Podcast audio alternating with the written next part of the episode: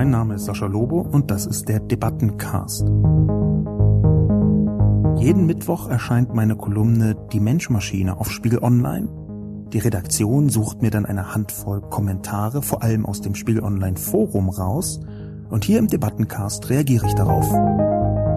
Ich bin nicht prinzipiell dagegen, dass sich der Steuerzahler an einem anständigen Digitalnetz beteiligt. Warum überlassen Sie das Thema Digitalisierung nicht tatsächlich mal dem Markt? Vielleicht hat Frau Merkel das Maximum herausgeholt. Wer weiß. Lassen Sie die Regierung doch so eine Art Schiedsrichter sein. Gerne auch an den Regeln des Spiels mitschreiben. Es wäre viel hilfreicher, Haus- und Wohnungsbesitzern eine Digitalisierungsprämie zu bieten, um den Wohnungsbestand zu digitalisieren.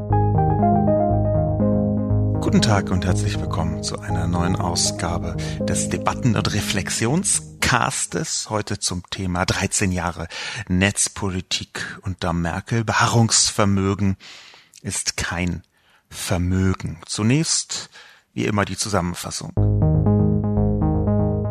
Kaum verläuft mal eine Wahl nicht wie gedacht, wird gleich ein Abgesang auf die Ära Merkel gesungen. Allerdings macht man Abgesänge besser nach Abgängen. Zwischenzeugnisse sind allerdings erlaubt. Eins zum Beispiel zu 13 Jahren Digitalpolitik unter Merkel. Die Zusammenfassung auf dem Zeugniskopf muss dann lauten, die digitale Ära Merkel war eine Zeit der Versäumnisse, der Verhinderung und des Versagens. Das zugegeben abgedroschenste, aber auch leidigste Thema der Ära Merkel, die katastrophale digitale Infrastruktur Deutschlands, was Glasfaserverkabelung bis in die Gebäude angeht, hat Deutschland 2017 bereits fast ein Zwölftel der Glasfaservernetzung von Bulgarien erreicht und mit sagenhaften 2,3 Prozent der Haushalte zu Angola aufgeschlossen. Wirklich wahr. In Angola haben nur 40 Prozent der Bevölkerung Zugang zu sauberem Trinkwasser, aber in Sachen Glasfaser liegt man gleich auf mit Deutschland. Seit 2008 wird jährlich eine Lösung versprochen, aber trotz des Versprechens, das schnellste Internet der Welt zu schaffen, hat man Angola eben nicht überholt. Einen leichten Aufschwung gab es zur Zeit der Piraten, wo mehr Bürgerbeteiligung und digitale Demokratie angestrebt wurde. Aber seit diese Partei keine Rolle mehr spielt, muss wahlkampftechnisch das Thema auch nicht mehr so stark vorangetrieben werden. Eins der größten Versäumnisse von Merkel auf diesem Gebiet ist, in einer hypervernetzten Zeit, wo alles Kommunikation und Kommunikation alles geworden ist, hat sie einfach weiter ihre Strategie des Nichtkommunizierens verfolgt. Insgesamt steht jetzt ein Bild von verzögerter Zukunftsfähigkeit im Raum. Beim Breitbandausbau wird gemauschelt und getrickst, aber die Probleme nicht zukunftsweisend gelöst. Vielleicht ist der Dieselmotor deshalb der beste Vergleich. Anfangs unterschätzt, irgendwie langweilig und gerade deshalb effizient, aber irgendwann nicht mehr zukunftsfähig, schmutziger als gedacht und nur noch mit dreisten Manövern zu halten. Beginnen möchte ich meine Besprechung der Kommentare mit einem vorausschickenden Punkt, einer Anmerkung. Ich glaube, meine Kolumne und vielleicht ja auch dieser Podcast stehen etwas unter dem Stern der Bocklosigkeit. Ich habe bei mir, als ich das geschrieben habe, eine unglaubliche Lustlosigkeit wahrgenommen, mich jetzt nochmal und wieder damit zu beschäftigen. Ich hielt es zwar für notwendig, einfach um diesen vielen bröckelnden Macht Angela Merkel Artikeln hinzuzufügen in der Debatte, etwas, was halt über diese dramatische Verengung auf Flüchtlingsgetöse hinausgeht. Aber eigentlich habe ich schon auf der Hälfte meiner Kolumne gemerkt, dass die Kolumne zwar vielleicht nicht katastrophal schlecht ist, aber sich anfühlt, als hätte ich sie schon äh, oft geschrieben. Da ist ja auch ein Scherz da drin, der in eine ähnliche Richtung geht circa 250 Kolumnen allein von mir schrieb ich beim Thema Infrastruktur. Ich habe also eine Zusammenfassung schreiben wollen von diesen 13 Jahren Merkel, unter anderem deshalb, weil zum Zeitpunkt, als ich das schrieb, so ein bisschen im Raum stand zumindest, dass die Koalition sich so erstmal nicht halten könnte. Eine kleine Möglichkeit. Und da wollte ich ein Zwischenzeugnis ausstellen, weil ich dachte, okay, nicht nur, dass die Koalition jetzt ja doch weiter hält, es ist auch so, dass ich gemerkt habe, wie, wie müde mich das alles macht, ehrlicherweise. Wie müde mich das macht, dass immer und immer und immer wieder die gleichen Fehler gemacht werden. Und zwar in einer Art und Weise, die nicht mehr also wenn man damit ernsthaft umgehen möchte, nicht mehr den Begriff Fehler überhaupt als akzeptable Zuschreibung zulässt. Was meine ich damit? Ich glaube nicht, dass das noch Fehler sind. Ich glaube schon, dass das entweder Absicht ist oder eine Prioritätenreihenfolge, die sich einfach dramatisch unterscheidet. Das ist eine Erkenntnis, die schon sehr lange bei mir vorhanden ist, dass in vielen, vielen Bereichen man annimmt, es handele sich um politische Fehler, wenn es sich tatsächlich eigentlich um die Folge von ganz bewussten Entscheidungen handelt, also um die in Kauf genommene Folge von bewussten Entscheidungen. Es gibt zwar eine ganze Reihe von Leuten, die das anders sehen, aber ich glaube das in der Form nicht mehr. Was meine ich damit? Weil ich natürlich die Grenze zur Verschwörungstheorie hier nicht überschreiten möchte. Ich meine damit ganz konkret, dass zum Beispiel jetzt wieder, wie in der Kolumne angedeutet ist, der gleiche Fehler gemacht wird bei den 5G-Lizenzen. Der Fehler besteht daraus, dass man in Deutschland ein katastrophal langsames Netz hat und dass man eine Vielzahl von Funklöchern hat und dass man jetzt bei der 5G-Lizenzversteigerung, die der Staat in den nächsten Wochen und Monaten starten möchte, beziehungsweise diesen Prozess aufsetzen möchte, dass man bei dieser 5G-Lizenzversteigerung wieder die lückenlose Versorgung nicht als Bedingung anführt, dass man ja ganz leicht machen könnte. Das ist ein Nebensatz, was die Garantie von Funklöchern für immer darstellt. Das ist ab einem bestimmten Zeitpunkt eben nicht mehr ein Fehler, sondern dann ist das ein Begleiteffekt von bewussten Entscheidungen. Und ich glaube, dass Frau Merkel und alle um sie herum, dass diese Typen von Politikerinnen und Politikern dass dieser Typus des im 20. Jahrhundert herangereiften Entscheiders nur im absoluten Ausnahmefall ein digitales Sensorium mitbringt. Will sagen, ein Gespür hat für die digitalen Zusammenhänge. Insofern glaube ich, brauchen wir eine Art Generationenbruch womit ich jetzt nicht Altersgeneration meine, sondern vordigitale und digitale Generation. Das ist interessanterweise mit dem Alter nur im also nur in einem Ansatz zu erklären, es gibt sehr viele ältere Menschen, die höchst digital sind, weil sie ein Gespür entwickelt haben, ein ge gesellschaftliches Digitalgespür oder ein Gespür für die digitale Gesellschaft besser. Und das fehlt komplett. Wenn ich das also alles auf Merkel projiziert habe, dann hängt das natürlich damit zusammen, nicht nur, dass Frau Merkel selbst keine digitale Person ist, das weiß sie, das sagt sie ja auch häufig mindestens durch die Blume, sondern dass sie um sich herum Leute schart, die selbst wenn sie digital sind, Argumente verwenden, die irgendwie nicht ihr Entscheidungszentrum erreichen. Ich möchte Frau Merkel nicht unterstellen, dass sie falsche im Entscheidungen trifft im Sinne von bewusst schlechte Entscheidungen. Ich glaube nicht, dass Frau Merkel bewusst schlechte Entscheidungen trifft. Ich glaube, ihre Prioritätenreihenfolge ist so anders als die einer digitalen Generation, dass solche Dinge eben hinten runterfallen oder fast sogar noch schlimmer verhandelbar sind. Dass also bestimmte Mechanismen innerhalb der Politik nicht als gesetzt gelten, sondern verhandelbar sind. Und in dem Moment, wo sie verhandelbar sind, wir haben häufig Beispiele dafür gesehen, in dem Moment, wo sie verhandelbar sind, rutschen sie automatisch auf der Prioritätenrangliste nach unten. In jeder politischen Prioritätenrangliste gibt es drei, vier, fünf, acht Punkte, die einfach unverhandelbar sind, die die Essenz einer Politik darstellen.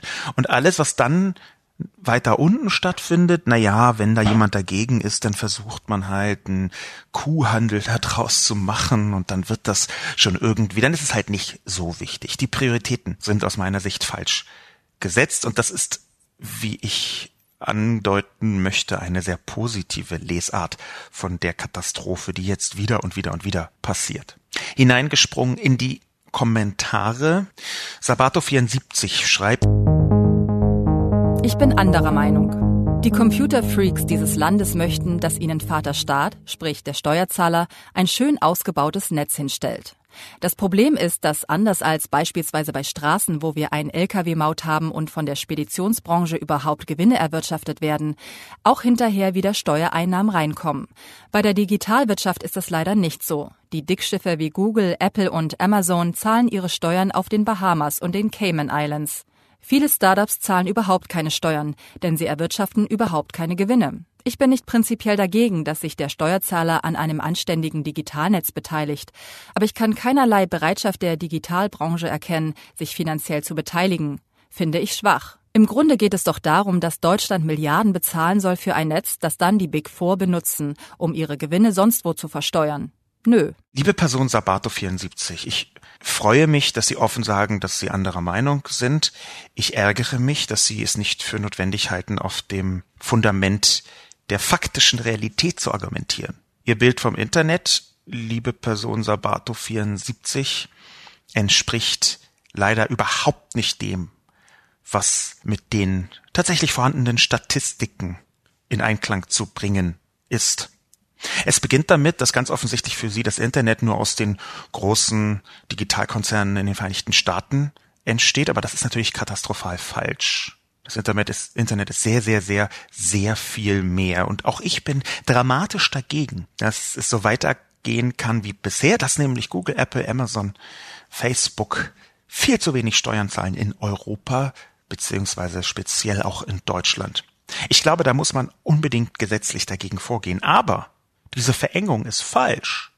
Die Digitalbranche ist inzwischen Deutschlands größter Arbeitgeber. Die allermeisten Menschen, also rein zahlenmäßig, arbeiten, wenn man eine Branche betrachten möchte, in der Digitalwirtschaft.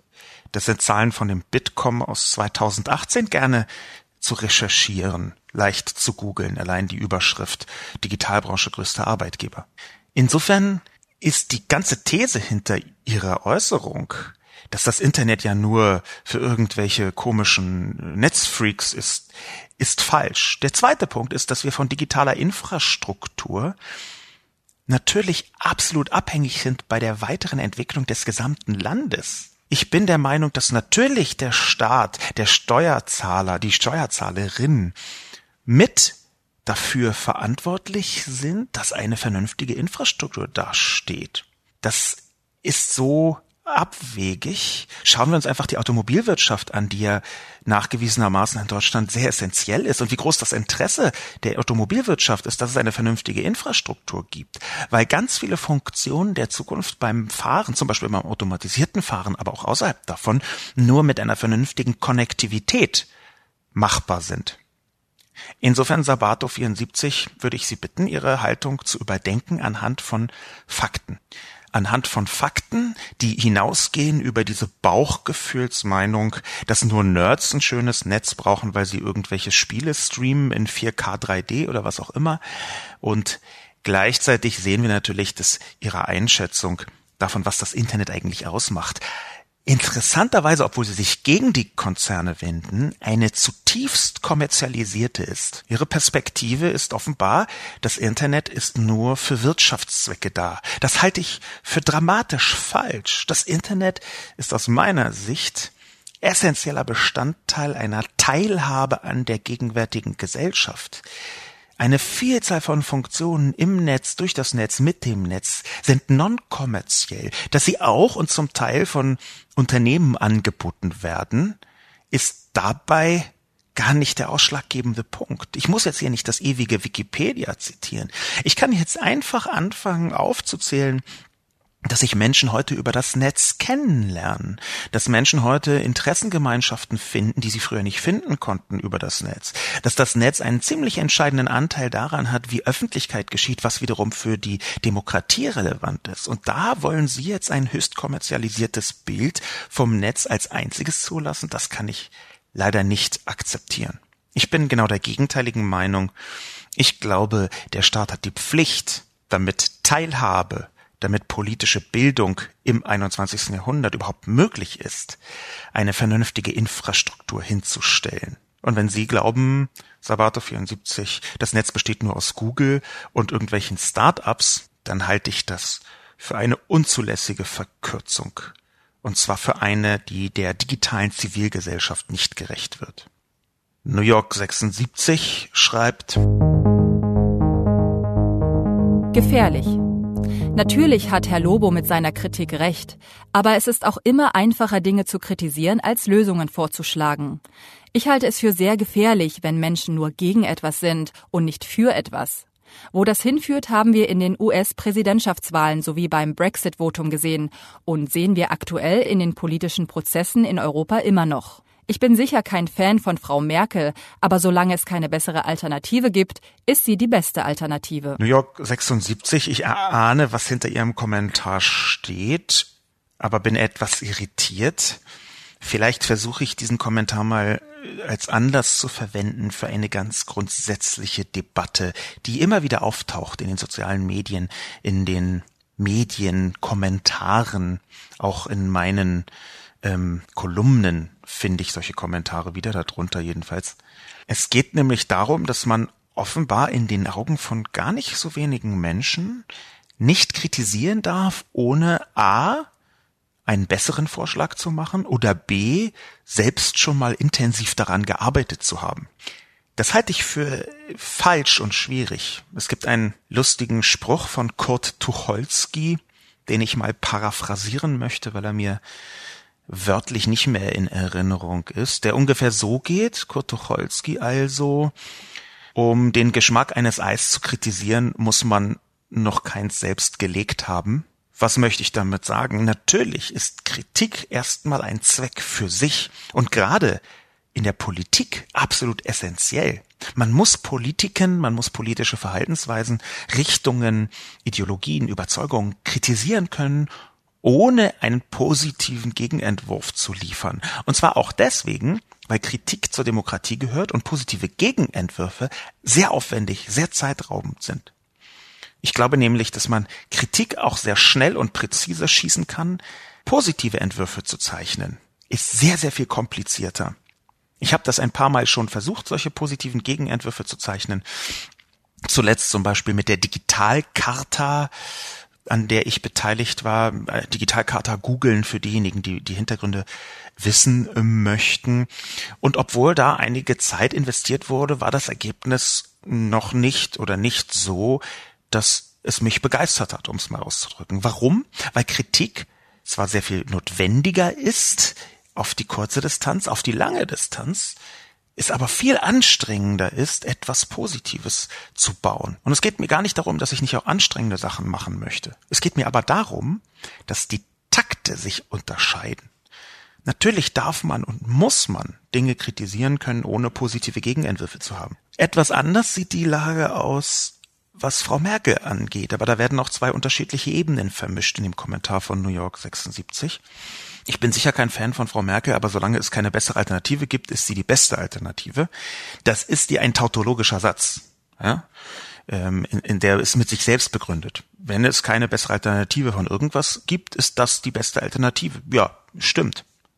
Aber das heißt ja nicht, dass man sie genau deswegen nicht kritisieren darf und sollte. Im Gegenteil, ich habe Frau Merkel oft und oft und oft kritisiert. Ja, auf Spiegel Online habe ich mit Sicherheit, mit Sicherheit also mindestens 30, wenn nicht 35 Kolumnen geschrieben, wo sie die Hauptadressatin war und keine einzige davon ist positiv im Sinne von, oh, hier hat Frau Merkel aber einen großartigen Schachzug gemacht. Im Gegenteil, äh, ich habe äh, anlässlich der NSA-Späh-Affäre äh, eine Vielzahl von Kolumnen geschrieben, wo sie nicht besonders gut weggekommen ist.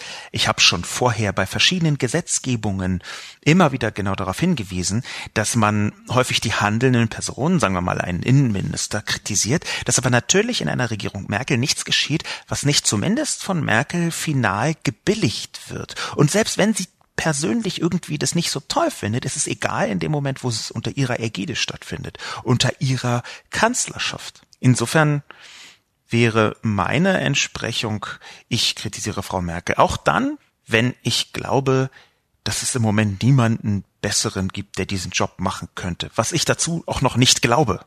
Ich halte das nicht für ein legitimes Argument, New York 76. Kritik sich zu verkneifen, öffentliche mediale Kritik sich zu verkneifen, weil man gerade keine bessere Person oder keine bessere Lösung in petto hat. Seed Trader 62 schreibt Die Deutschen wollen es so, sie wählen es doch mit vollem Bewusstsein. Ich stimme dem Autor in seinem Entsetzen über die verpassten Zukunftschancen voll zu. Ich arbeite im IT-Bereich und es tut einfach nur noch weh, was alles unterlassen wird. Ein mir bekannter junger Mann hat in Rumänien in seiner Studentenbude 950 Megabit Internet für 8,40 Euro pro Monat. 20 mal so schnell zu ein Fünftel des Preises. Leistungsfaktor 100 im Vergleich zum deutschen Durchschnitt. Es geht aber bei weitem nicht nur um die Geschwindigkeit alleine, sondern vor allem darum, dass Geschäftsprozesse digitalisiert werden können.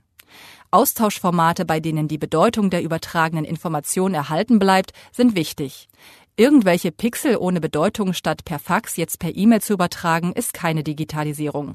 Selbst neueste Gesetze verursachen hunderte Millionen an Kosten und erfordern viele tausend Beamte, weil keinerlei digitale Austauschformate angedacht sind. Ein Beispiel ist das neue Bundesteilhabegesetz, wo die Anzahl der abzurechnenden Positionen drastisch ansteigen wird, aber nur die Erfassung von Hand vorgesehen ist. Wissenschaftliche Projektionen zeigen einen Bedarf von 17.000 Beamten mit Kosten von 830 Millionen Euro pro Jahr, nur um die zusätzlichen Rechnungspositionen von Hand zu verarbeiten.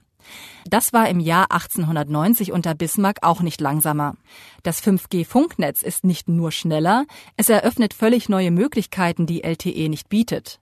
Aber das kapiert wohl keiner, deshalb will man die Löcher maßgeblich mit LTE stopfen und 5G nur punktuell einführen. Einfach nur Wahnsinn, der die noch leistungsfähigen Industriezweige und damit gut bezahlten Arbeitsplätze aus dem Land treibt. Aber warum beschweren wir uns denn? Die überwältigende Mehrheit der Deutschen wählt diese Regierung und ihre Chefin immer wieder. Auch die Linken und die Grünen stehen voll hinter ihr. Manche äußern öffentlich, dass sie für die Kanzlerin beten. Also ist unsere Misere nicht vom Himmel gefallen. Sie kommt aus der übergroßen Mehrheit der Bevölkerung und sie wird wieder und wieder hochgelobt. Dieses Phänomen wird später vielleicht mal Gegenstand massenpsychologischer Studien sein. Frank Thelen, der bekannte Internetunternehmer, benennt diesen Zustand des Nichtstun in seiner Biografie als die wahre spätrömische Dekadenz. Ich kann ihm nur zustimmen, die Lust am eigenen Untergang in einer Mischung von gefühlter Alternativlosigkeit und moralischer Überlegenheit macht mich sprachlos und macht mir große Angst um die Zukunft meiner Kinder. Stillstand ist gewaltiger Rückschritt relativ zur Mehrheit der Welt, die in großen Schritten vorwärts geht und die Chancen nutzt. Seatrader 62 schreibt von der Perspektive her viele Dinge, die richtig sind aus meiner Sicht, die eine, sagen wir mal, Tiefe mitbringen, um die ich sehr dankbar bin. Seatraders Hauptpunkt nämlich ist ja, dass Digitalisierung ein Prozess ist, der gerade erst begonnen hat und der sehr tief eingreift in die Prozesse, zum Beispiel was einen digitalen Staat angeht, eine digitale Administration. Da ist Deutschland übrigens, auch das hätte ich noch anfügen können, aber dann wäre die Kolumne zu lang geworden, da ist Deutschland extrem schlecht aufgestellt. Das, was Seatrader hier richtig schreibt, dass nämlich der gesamte administrative Apparat rund um Behörden und Beamten äh, in Deutschland erschreckend nicht digital ist. Das ist in der Tat unfassbar. Unfassbar insofern, als dass Deutschland ja schon immer als Land des Büros, der Bürokratie im Max Weberschen Sinn gilt, also als Herrschaft des Büroprozesses, wo alles ein Formular hat, eine Vorschrift hat, nach der man im Zweifel verfahren kann. Und sogar der Zweifelsfall hat noch mal eine eigene Vorschrift. Das war häufiger anders zu Spott manchmal natürlich berechtigter Spott. Das war häufiger auch in ganz vielen Fällen unternehmerische Mühsal. Da haben wir ja nicht zu wenig Leute, die sich darüber beschweren. Das hatte aber auch einen gigantischen Vorteil, nämlich den Vorteil der Verlässlichkeit. Rechtsstaat ist eben nicht nur Gewaltenteilung und äh, Werte, anhand derer man die Demokratie ausformuliert. Rechtsstaat ist eben auch Verlässlichkeit im Alltagsdetail, bis in den Antrag für einen Bauchladen, mit dem man auf dem Alexanderplatz stehen kann und irgendwas verkauft. Bis in solche Details, die für die allermeisten Menschen irrelevant sind, aber genau dann eben für die paar nicht. Bis in solche Details hinein ist Rechtsstaat geprägt von einer Verlässlichkeit und dafür sind solche Vorschriften, solche Prozesse essentiell. Und wenn diese Prozesse noch immer nicht digital sind, dann bekommen wir ein zunehmend großes Problem, zum Beispiel ein Problem der Überlastung. Die komplette Justiz ist katastrophal überlastet. Auch deshalb, weil sie von so Witzfiguren wie Sarrazin Anfang des Jahrtausends in Berlin kaputt gespart worden sind. Sarrazin war ja mal ähm, Finanzminister in Berlin und zwar einer der schlechtest existierend denkbaren Finanzminister in Berlin. Nicht nur mit seinen Äußerungen, sondern auch mit seinen Entscheidungen. Kleiner Gag am Rande. Als die Mauer noch stand, in den 70er Jahren, soweit ich mich richtig erinnere, da hatten tatsächlich mal Leute geplant, innerhalb von Regierungsorganisationen, Ministerien vor allem, hatten tatsächlich mal Leute geplant, Berlin komplett den Russen beziehungsweise eben der DDR zu überlassen und die Stadt Westberlin umzuziehen in die Lüneburger Heide. Der Gag ist das deswegen, weil Sarrazin derjenige war, Thilo Sarrazin war derjenige, der das Konzept durchgerechnet und weiterentwickelt hat. Das halte ich für verräterisch. Ich glaube nicht, dass ein Funken, ein Funken Empathie in diesem Mann wohnt. Nichts. Null. Und dieser Mann hat also zum Beispiel die Berliner Justiz mit kaputt gespart. Strukturell hat auch die schwarze Null dazu beigetragen. Und dass die Justiz jetzt so überlastet ist und noch überlasteter wird, hängt eben auch daran, dass man die Prozesse nicht modernisiert hat. Das war jetzt aber ein sehr großer Bogen. Egal. Ich wollte kurz auf Sarrazin rumhacken, dieser rechten Pfeife. Der Punkt also, den Seed Trader 62 hier macht, der ist einer, den ich nicht nur bisher nicht zu deutlich formuliert habe, sondern der noch viel, viel größer ist, als die allermeisten Menschen ahnen. Deutschland ist ein digitales Entwicklungsland und das gilt zuallererst auch in der digitalen Administration, in der Bearbeitung von bestimmten Anträgen. Gerade heute, es ist zum Zeitpunkt der Aufnahme Freitag, der 28. September, gerade heute hat auf Twitter eine Bestätigung stattgefunden der Senatskanzlei in Berlin, beziehungsweise des Senats in Berlin, also der Landesregierung gewissermaßen, dass tatsächlich eine Mail an die Senatsverwaltung erst ausgedruckt wird, bevor sie weiterverarbeitet werden kann. Wohlgemerkt, kann. Die müssen das ausdrücken, weil sie es sonst nicht weiterverarbeiten kann. Und das ist der Zustand im Jahr 2018. Und weil an ihm nicht gearbeitet wird, wird es auch noch der Zustand sein im Jahr 2019 und 2020. Und dass das geschieht, daran trägt natürlich Angela Merkel nach 13 Jahren Regierung eine unglaublich große Mitverantwortung. Was hätte man alles im Bereich der digitalen Administration tun können? Insofern bin ich sehr glücklich, dass C-Trader darauf hinweist. Nicht ganz einverstanden bin ich mit seinem Frank Thelen Zitat. Frank Thelen, ein Internetunternehmer, ich, ich schätze seine Position in vielen digitalen Bereichen, finde sie interessant, teile sie nicht immer, aber das muss ja auch überhaupt nicht der Fall sein. Erstmal sind erfolgreiche Digitalunternehmer äh, bei mir definitiv mit einem äh, Bonus versehen, weil sie etwas schaffen, was in diesem Land unbedingt gebraucht wird, nämlich eine Art digitaler unternehmerischer Aufbruch. Das brauchen wir, damit das Land und der Kontinent auch in fünf, in zehn, in 15 Jahren noch so reich sind. Vielleicht schaffen wir es dann sogar, den Reichtum besser zu verteilen. Das ist im Moment noch ein großes Problem. Aber erstmal schätze ich Frank Thelen, hier mit dem Begriff die wahre spätrömische Dekadenz zu arbeiten. Ich habe nun seine Biografie nicht äh, im Detail gelesen. Hier in diesem Fall würde ich davon etwas Abstand nehmen.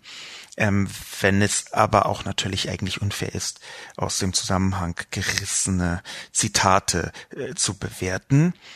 Was wiederum stimmt, definitiv stimmt, bei C-Trader 62 ist, dass man da eine gewisse Angst entwickeln kann. Und diese Angst, die hängt auch damit zusammen, weil ich glaube, dass der gegenwärtige große wirtschaftliche Erfolg von Deutschland, dass der verhindert, dass man sich weiterentwickelt, dass es aber wirtschaftlich betrachtet definitiv so ist, dass die Erfolgsrezepte von heute morgen irgendwann nicht mehr funktionieren. Die hören von heute auf morgen auf zu funktionieren. Wir haben das in vielen technologienahen Bereichen schon gesehen, wie von heute auf morgen, sagen wir mal Nokia, eben noch die besten Handys, Weltmarktführer und morgen schon vor dem Abgrund stehend. Einfach weil ein disruptiver, ein wirklich tiefgreifender Veränderungsschritt am Markt in die Produktlandschaft reingebrochen ist. Vor dem Hintergrund muss man jetzt unternehmerisch anfangen und eben auch mit den politischen Rahmenbedingungen, zum Beispiel der Infrastruktur, vorzusorgen, dass Deutschland in 20 Jahren noch so viel Wohlstand verspritzt, wie das heute der Fall ist.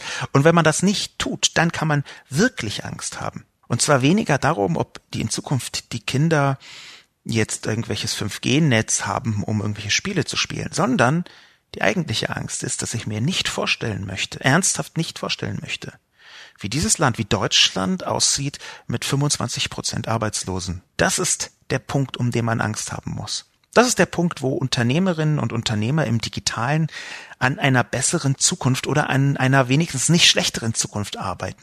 Weil diejenigen, die sind, die es schaffen können, auch zukünftige Gesellschafts- und Wirtschaftsmodelle zu unterstützen. Allein dadurch, dass sie Arbeitsplätze schaffen, allein dadurch, dass sie Steuern zahlen, allein dadurch, dass sie eine Perspektive geben, eine Zukunftsperspektive. Igelnatz schreibt Merkel ist schuld? Das ist mir zu einfach. Frau Merkel hat ein tadelloses Benehmen übrigens. Und zu viel Vernetzung ist auch nicht demokratiefördernd. Ich bin froh, dass wir mit Zetteln, die ausgezählt und nachgezählt werden können, wählen. Ich brauche auch nicht ein vernetztes Auto und so einen Kram. Alles viel zu hektisch. Es gibt bewährte Kulturtechniken wie Lesen. Danach kommt nicht mehr viel mehr. Sich konzentrieren zu können ist eine der höchsten menschlichen Fähigkeiten, neben Liebe, Gerechtigkeitsempfinden und Mitmenschlichkeit. Ich wage zu bezweifeln, dass man das durch Multimedia steigern kann, eher in der Ruhe. Igelnatz macht es sich aber sehr einfach. Merkel ist schuld, das wäre nicht die Perspektive, die ich in drei Worte verdichtet einnehmen wollen würde. Merkel ist verantwortlich dafür, nach 13 Jahren, dass immer wieder Fehler gemacht worden sind, dass man viel zu spät erkannt hat, was die Politik hätte machen sollen und dass noch heute in weiten Teilen nicht reagiert wird auf die Meinung, fast einhellige Meinung von vielen Experten. Es ist ja nicht nur jetzt meine äh, Stimme, die da gilt. Ich äh, erzähle ja viele Sachen, fordere viele Sachen. Mir ist vollkommen bewusst, dass viele von den Forderungen gar nicht zu 100 Prozent sinnvoll sein müssen, dass es natürlich andere Haltungen gibt, dass natürlich eine regelrechte Kakophonie von Forderungen einstürzt auf Merkel und sie nicht allem folgen kann, ist ja vollkommen klar. Mir geht es eher darum, dass in bestimmten Bereichen eine riesige Zahl von Experten seit langem irgendetwas fordert, was seit langem einfach direkt ignoriert wird und dann wird am Ende nicht X, sondern Y getan. Natürlich ist Merkel dafür verantwortlich. Dass sie ein tadelloses Benehmen hat, würde ich so nicht unterschreiben. Sie hat definitiv Manieren. Ich hatte Frau Merkel für eine gebildete, freundliche Frau, freundlich im direkten Umgangssinn. Aber unter tadelloses Benehmen würde ich schon auch verstehen, dass man sich sehr viel mehr kümmert um die Ungleichheit in diesem Land, als Frau Merkel das getan hat bis jetzt. Dass man sich mehr kümmert um die aus meiner Sicht derzeit scheiternde Integration. Dass man sich mehr kümmert um die Schwächeren, als Frau Merkel das tut. Die hat sich gesträubt, was die Gleichbehandlung zum Beispiel bei der Ehe für alle angeht. Sie hat sich gesträubt über Jahre, was einen Mindestlohn angeht. Sie hat sich gesträubt, die Mietensituation in den Griff zu kriegen. All das würde ich zu tadellosem Benehmen dazu zählen. Oder im übertragenen Sinn, man kann jemanden auch siezen, einen freundlichen Tag wünschen und ihm trotzdem hinterher ans Knie treten. Insofern ist Manieren für mich ein wichtiger Punkt, ohne jeden Zweifel, aber nicht der einzige. Zu viel Vernetzung ist auch nicht demokratiefördernd. Das ist eine falsche Kategorie in dem Satz von Igelnatz. Die Kategorie heißt nämlich, dass, beziehungsweise die Kategorien sind hier, dass einerseits ja, soziale Medien können eine Bedrohung sein für die Demokratie. Ich glaube, sie haben sehr viel Gutes. Ich glaube, dass die gegenwärtige Ausprägung von sozialen Medien, speziell auch Facebook, WhatsApp, in Teilen Twitter und YouTube, nicht demokratiefördernd sind, da gehe ich mit. Aber wir reden ja hier erstmal von Vernetzung. Und Igelnat setzt gleich A, digitale Infrastruktur und B, soziale Medien. Das sind zwei sehr unterschiedliche Dinge. Und ich glaube, dass man bei einer vernünftigen Kritik diese Unterscheidung auch treffen muss. Vollkommen d'accord bin ich mit Igelnatz, dass wir nicht digital wählen sollten. Ich glaube, dass die Wahl der Bereich der Administration ist, der Bereich der Demokratie, die auf keinen Fall um keinen Preis digital werden sollte. Ich glaube, dass Wahlmaschinen, digitale Wahlgeräte eine Katastrophe werden, denn sie wären hackbar. Maschinen sind immer hackbar. Das bedeutet, es ist immer eine Abwägungsfrage, welche Prozesse man maschinisiert und welche nicht. Und wenn ja, wie groß der Aufwand ist, um sie abzusichern. Und bei der Vielzahl der Maschinen, die notwendig wären, würde ich es für eine Katastrophe halten, wenn wir digital wählen. Ich möchte, dass die allerletzte Anwendung auf Papier, die wir überhaupt haben auf der ganzen Welt, die Wahl ist. Und die soll dann auch für immer bitte auf Zetteln stattfinden. Alles andere würde ich für unverantwortlich halten. Und ich bin auch zum gegenwärtigen Zeitpunkt gar nicht bereit, darüber zu diskutieren. Schließlich Igelnatz, obwohl der Kommentar kurz ist, ist da viel dran, was man diskutieren kann, nämlich der Satz, ich brauche auch nicht ein vernetztes Auto und so. Ja, Igelnatz, hervorragend, dass Sie das nicht brauchen, aber bitte machen Sie doch nicht den Fehler von allzu vielen digitalen Kritikern vom eigenen Bedürfnis auf das Bedürfnis aller anderen zu schließen, vom eigenen Produkthorizont auf die Produkthorizonte aller anderen zu schließen. Das zeigt doch einfach ein kurzer Blick in jede normale Fußgängerzone der Welt, dass die Menschen unterschiedlich sind, unterschiedliche Bedürfnisse haben, unterschiedliche wahr und, und unterschiedliche Sphären der Gesellschaft wahrnehmen möchten, sage ich jetzt mal sehr, sehr allgemein. Insofern kann das beim besten Willen nicht die Perspektive sein, die man für einen Kommentar einnehmen sollte. Ich habe diesen Satz aber auch deswegen von Igelnatz, diesen Satz auch deswegen besprochen, weil letztlich die Prioritätenfrage, mit der Merkel herangeht, zumindest verkappt ganz ähnlich ist. Meine Unterstellung wäre, dass die Generation 55 plus, die heute im Durchschnitt, wie gesagt, es gibt ganz viele Ausnahmen, aber die heute im Durchschnitt non-digital sozialisiert wurde und auch eine non-digitale Prioritätenfolge hat, dass diese Generation es offenbar nicht schafft, sich hineinzuversetzen in die Bedürfnislandschaft einer jüngeren Generation. Insofern, Igelnatz, bilden sie mit ihrer Ansage, ich brauche kein vernetztes Auto, also sollen alle anderen es auch nicht brauchen, ziemlich genau das ab, was auch der Hintergrund, meine Vermutung ist jedenfalls so, von Merkels Entscheidung und der Entscheidung vieler anderer Entscheider ist, nämlich kein digitales Gespür entwickelt zu haben. Spon for me schreibt, Akzeptieren wir für einen Moment, dass alles, was Sie über Frau Merkel und ihre Versäumnisse auf digitalem Gebiet schreiben, stimmt. Gehen wir davon aus, dass sie bald unsere Ex-Kanzlerin ist, obwohl mich der Gedanke an diejenigen, die danach kommen, nicht wohlgemut stimmt. Was mir in diesem Kommentar zu Ihrem Kernthema zum wiederholten Mal fehlt, Herr Lobo, sind die Antworten auf zwei Fragen.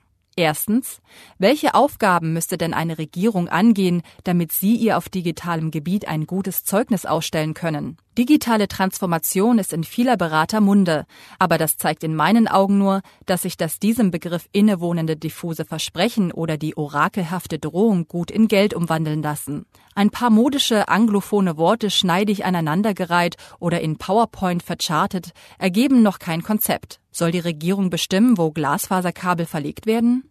Soll sie Investoren oder Unternehmensgründer fördern in der Hoffnung, dass der nächste Steve Jobs in einer Garage in Reda Wiedenbrück werkelt? Soll sie nationale Gesetze erlassen, um Google oder Facebook zu Steuerzahlungen und Datenhygiene zu veranlassen? Vielleicht hat Frau Merkel das Maximum herausgeholt, wer weiß. In den USA gibt es meines Wissens keine Digitalisierungsbeauftragten der Regierung und das Thema scheint trotzdem ganz gut voranzukommen. In China ist das Thema Digitalisierung zur Staatsräson erhoben worden, aber ich bin nicht sicher, ob Menschenliebe und Gedankenfreiheit im Vordergrund standen. Zweitens. Warum überlassen Sie das Thema Digitalisierung nicht tatsächlich mal dem Markt? Ich weiß, das ist unpopulär dieser Tage, aber man darf ja auch mal unpopuläres denken. Und wenn ihnen die Märkte nicht geheuer sind, was ist dann mit der schöpferischen Kraft des Internets und der kreativen Zerstörung, die in Barlows Unabhängigkeitserklärung 1996 ebenso mitschwang wie in der Diskussion rund um die Blockchain-Technologie oder etwas verhaltener in der Hoffnung jedes Mal, wenn ein Tech-Milliardär eine gute alte Zeitung kauft? Ist es nicht vielleicht das Beste, was man über eine Regierung bei diesem Thema sagen kann, dass wenn sie nicht viel macht, sie eben auch nicht viel falsch macht? Lassen Sie die Regierung doch so eine Art Schiedsrichter sein, gerne auch an den Regeln des Spiels mitschreiben, aber sie muss doch nicht noch jede Ecke selber treten und per Fallrückzieher ins Tor befördern. Spon for Me ist regelmäßiger Kommentator oder Kommentatorin. Und auch dieser Beitrag, wie so oft von Spon for Me, ist durchdacht mit einer schönen und klaren Haltung, so dass es mir eine wahre Freude ist, hier im Detail eine Gegenrede anzustimmen. Und zwar nicht, weil ich die Haltung von Sponfermi nicht für sinnvoll halte. Die kann tatsächlich sinnvoll sein, sondern weil ich glaube, dass das an vielen Punkten etwas zu bequem formuliert ist.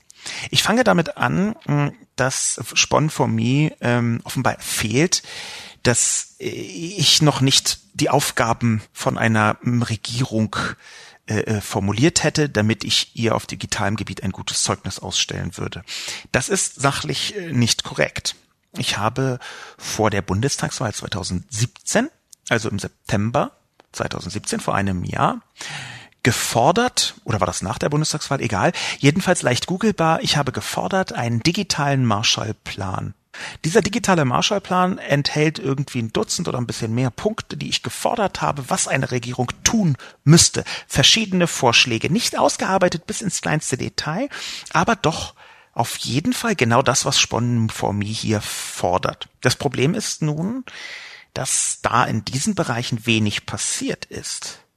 Angenommen, um konkreter zu werden, die Regierung würde jetzt die Netzagentur dazu verdonnern, 5G-Lizenzen nur an diejenigen zu geben, die garantieren, dass wir eine 99,9-prozentige, und zwar flächenseitig, nicht personenseitig, dass wir flächenseitig eine 99,9-prozentige Abdeckung mit 5G-Empfang haben werden.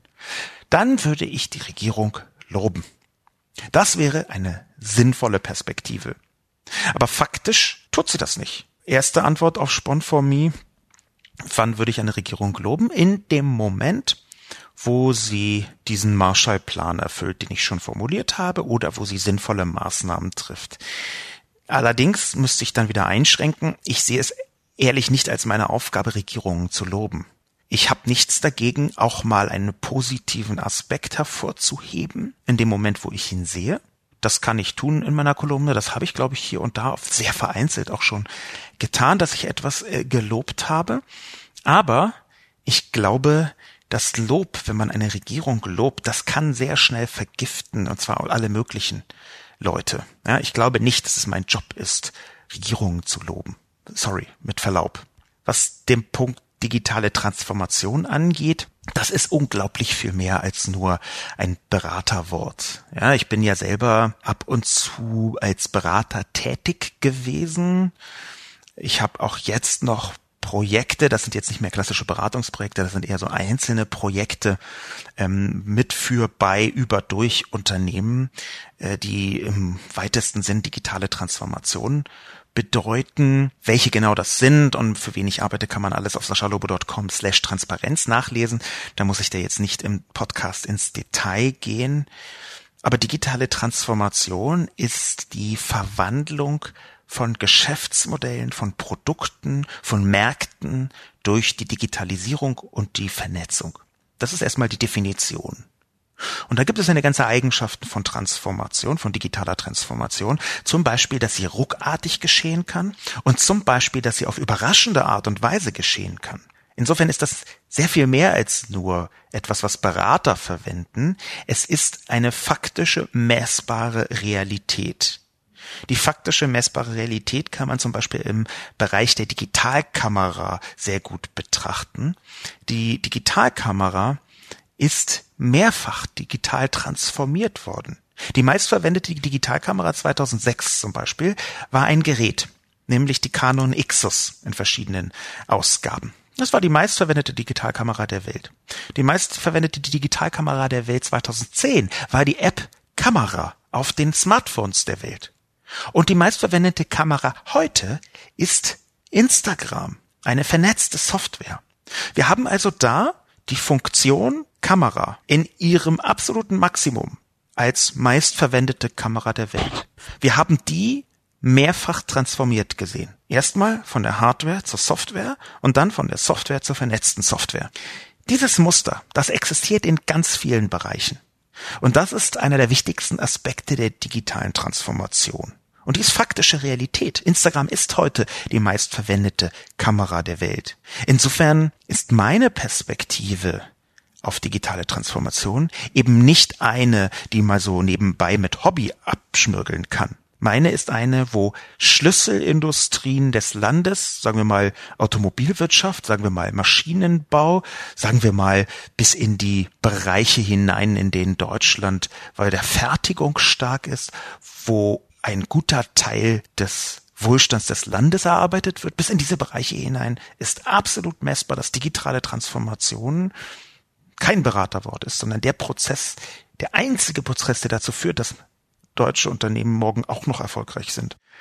Der zweite Punkt schließlich, der so ein bisschen, wie soll ich sagen, populistisch, darf ich das sagen, Sponformie, populistisch formuliert ist. Warum überlassen wir das Thema Digitalisierung nicht mal tatsächlich dem Markt? Nun, das hängt damit zusammen, dass Digitalisierung nicht als Einzelprozess begriffen werden darf. Es geht bei Digitalisierung den gesamten Weg hin zur digitalen Gesellschaft.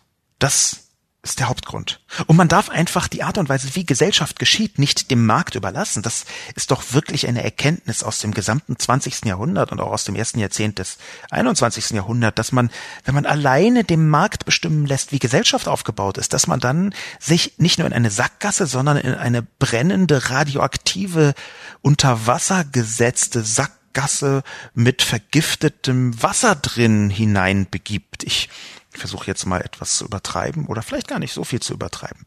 Wir überlassen Digitalisierung nicht dem Markt, weil es um den Aufbau einer digitalen Gesellschaft geht. Und natürlich sind mir die Märkte nicht geheuer. Ich bin kein Sozialist. Ich bin Anhänger einer europäischen sozialen Marktwirtschaft. Ich glaube, dass die Marktwirtschaft eine Kraft ist, die man braucht, um überhaupt Fortschritt und speziell digitalen Fortschritt realisieren zu können. Aber das hat doch nichts damit zu tun, dass mir Märkte nicht geheuer sind. Ich glaube, dass jedem Märkte nicht geheuer sein sollten. Noch den libertärsten komischen Vögeln muss man doch wenigstens die Chance lassen zu sagen, ja, es gibt Elemente, die der Markt nicht bestimmen sollte. Ich bin fest davon überzeugt, dass das in ganz vielen Bereichen so ist. Insofern ist die Antwort auf Ihre zweite Frage, Sponformie, mit Verlaub, Natürlich muss die Regierung nicht alles selbst machen, aber die Rahmenbedingungen setzen und vor allem bestimmte Voraussetzungen definieren. Und das ist das Gegenteil von dem Markt überlassen. Und die Voraussetzung fängt an mit Netzneutralität.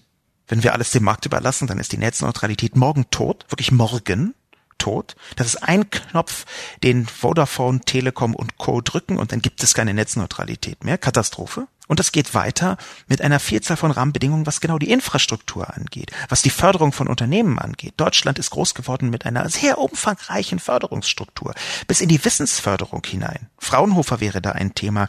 Fraunhofer Institute bekommen, etwas vereinfacht gesagt, für jeden Euro Auftrag aus der Industrie, den sie einwerben, einen Euro Steuergeld dazu und können so Erfindungen entwickeln, wo noch nicht ganz klar ist, ob die marktfähig sind oder nicht die aber trotzdem marktseitig ausgeschöpft werden können. Bekanntesterweise ist MP3 daraus gekommen. Aber Fraunhofer als steuerliche Förderung neuer Geschäftsmodelle ist eben nicht alles den Märkten zu überlassen, sondern staatlich einzugreifen, auch in Innovationsprozesse. Und ich halte das für richtig. Das also als Angabe, nochmal ganz konkret als Schlussstein.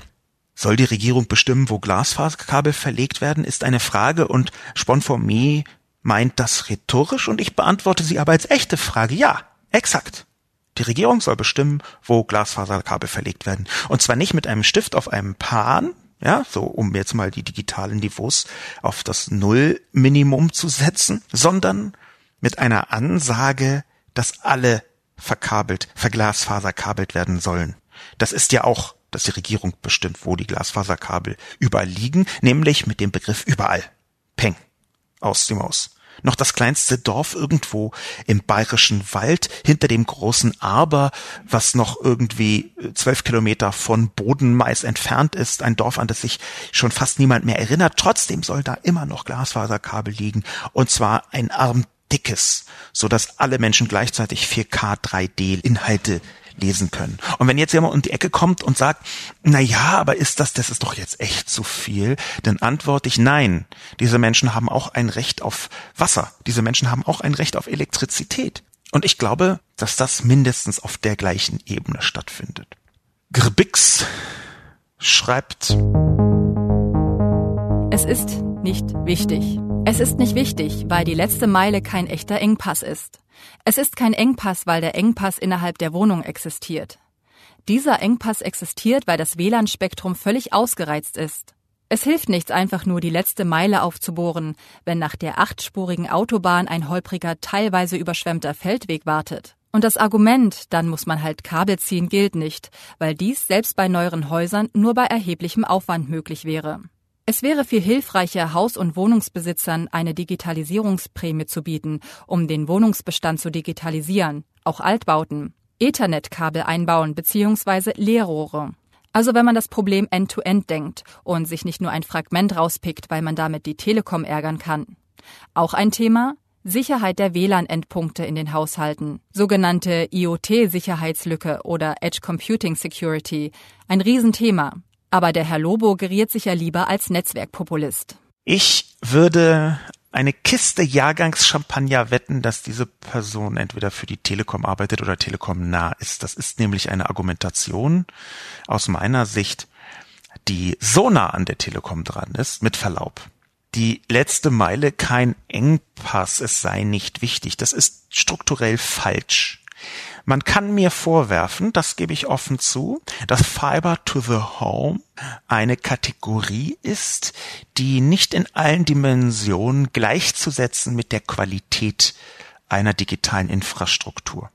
Das ist richtig. Das kann man so sagen. Das heißt, ich habe in meiner Kolumne, in meiner kurzen Kolumnenbetrachtung durchaus etwas, was, hm, wie soll ich das formulieren, etwas überplakativ daherkommt. Und trotzdem würde ich sagen, hinten kackt die Ente, um jetzt mal einen ehemaligen Arbeitskollegen zu zitieren. Es ist schon wichtig, um einen ehemaligen Bundeskanzler zu zitieren, was hinten rauskommt. Und was hinten rauskommt, das ist eben am Ende doch Fiber to the Home oder Fiber to the Building. Dieses den Aspekt mit irgendwelchen WLAN-Spektren halte ich für an den Haaren herbeigezogen. Unter anderem deswegen, weil das temporär ist. Wir haben tatsächlich in vielen innerstädtischen Bereichen ähm, eine Problematik, was das WLAN angeht, aber da gibt es schon die ersten technischen Lösungen, wo man WLAN-Router mit den entsprechend fähigen Geräten anders verknüpft als auf klassische WLAN-Art und Weise. Das ist der erste Punkt. Und der zweite Punkt ist, dass ich hier ja gar nicht von Städten rede, sondern von ländlichen Räumen. Und da ist das eine Katastrophe. Gerade was Glasfaser angeht, eine Katastrophe.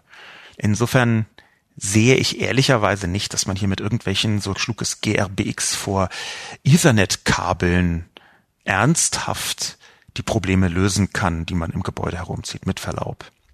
Abschließend möchte ich einen Kommentar hineinbringen von Stefan Pfeiffer, der nicht im Spiegel Online Forum stattgefunden hat, sondern auf stefanpfeiffer.blog. Ich bin darauf aufmerksam geworden, weil Stefan Pfeiffer ähm, getwittert hat über diesen Artikel. Und äh, Stefan Pfeiffer arbeitet bei IBM und stimmt mir weitgehend zu, zitiert meine Kolumne äh, großflächig, hat aber einen sehr interessanten und spannenden Schluss aus meiner Sicht. Ein Schluss, den ich diskussionswürdig finde. Ich glaube, ich bin mir nicht 100%ig sicher, aber ich glaube, ich habe eine Vorgeschichte mit Stefan Pfeiffer auf äh, Twitter. Vor sehr langer Zeit habe ich nämlich mal getwittert, dass ich, ich paraphrasiere das mal so, ich bin nicht mehr bereit, ergebnisoffen zu diskutieren über Sexismus, Rassismus und Lotus Notes. Ich habe also einen Scherz gemacht, und zwar einen Scherz, der auf Kosten von Lotus Notes ging. Und ich meine, lieber Stefan Pfeiffer, bitte korrigieren Sie mich, wenn das falsch ist. Ich meine, dass Stefan Pfeiffer damals im Marketingteam von Lotus Notes gearbeitet hat, also bei IBM gearbeitet hat und mit Lotus Notes zumindest zu tun hatte und natürlich total empört war.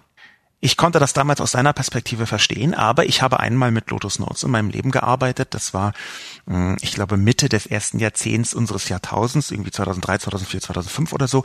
Und es war einfach eine so unfassbare Zumutung.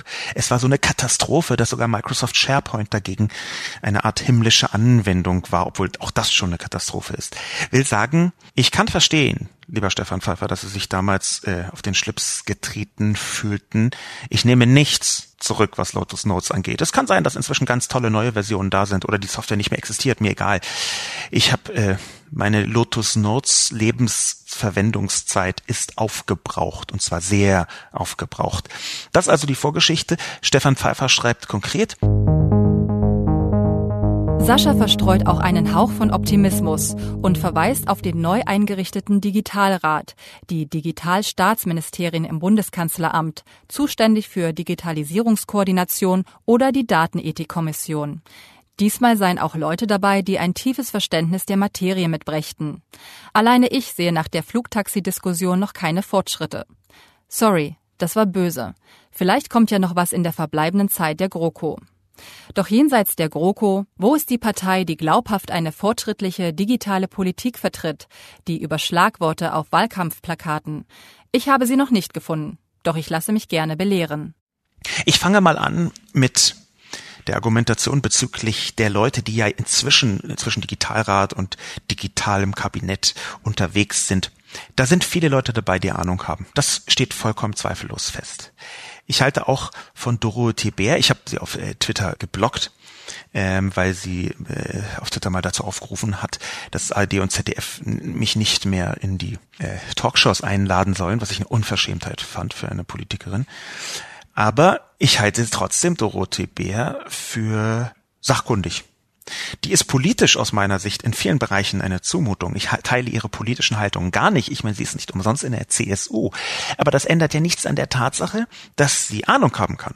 Man kann Ahnung haben und anderer Meinung sein als Leute, die auch Ahnung haben. Man kann Ahnung haben und vollkommen anderer Meinung sein als ich in ganz vielen Bereichen. Das ist sogar eigentlich Standard. Das ist übrigens etwas, was man mal ganz gut akzeptieren könnte. Dass selbst bei weitestgehender Sachkunde politische Haltungen sich noch dramatisch unterscheiden können.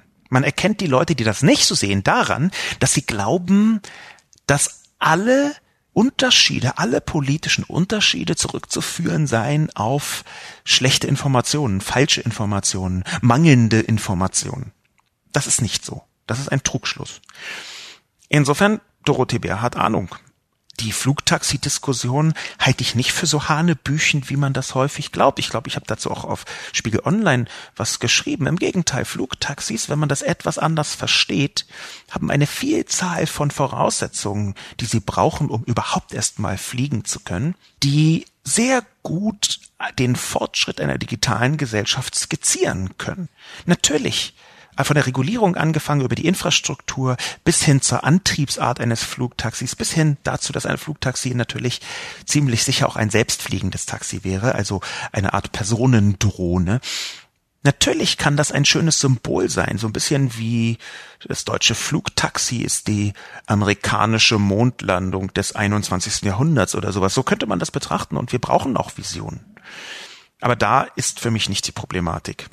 Ich glaube, dass die Digitalisierungsleute innerhalb der Bundesregierung die Ahnung haben, die teilweise gute Konzepte mitbringen, dass die in der Prioritätenrangliste der Bundeskanzlerin noch immer und schon wieder nicht ganz oben stehen. Und das ist für mich die eigentliche Problematik. Abschließend noch, doch jenseits der GroKo, wo ist die Partei, die glaubhaft eine fortschrittliche digitale Politik vertritt? Fragezeichen. Stefan Pfeiffer hat diese Partei noch nicht gefunden. Ich habe sie auch nicht gefunden. Ich habe aber ein positives Aber. Und dieses positive Aber, das möchte ich erklären. Welche Bundesregierung, habe ich mich nämlich gefragt, wäre denn für ein rein digitales Schaffen politischerweise die beste? Da glaube ich, wenn man das rein digital betrachtet, wäre eine Ampelkoalition derzeit am sinnvollsten. Ich würde also Stefan Pfeiffer sagen, wo ist die digitale Partei, die fortschrittliche Politik vertritt? Ich glaube, sie gibt es nicht. Aber wenn man die am wenigsten schlechte Kombination aufrufen wollen würde, dann wäre das wahrscheinlich SPD, Grüne und FDP. Ohne dass ich die Politiken dieser einzelnen Parteien im Detail in anderen Bereichen so wahnsinnig toll finde. Und auch die FDP hat viel Unfug gemacht. Aber wenn man die am wenigsten schlechte Lösung, und das ist ja in der Demokratie oft die beste, wenn man die am wenigsten schlechte Lösung versucht zu finden in Form von einer Kombination, dann sehe ich hier eine rote Ampel als am sinnvollsten an. Und selbst wenn sie es nicht sein sollte, glaube ich, dass man es zumindest mal ausprobieren könnte. Bei den gegenwärtigen Anteilen der Umfragen, was Prozentanteilung an, äh, Anteile angeht, kann es höchstens noch 12, 13.000 Jahre dauern, bis eine Ampel wieder die Mehrheit hat unter SPD oder gar unter Grünen Führung.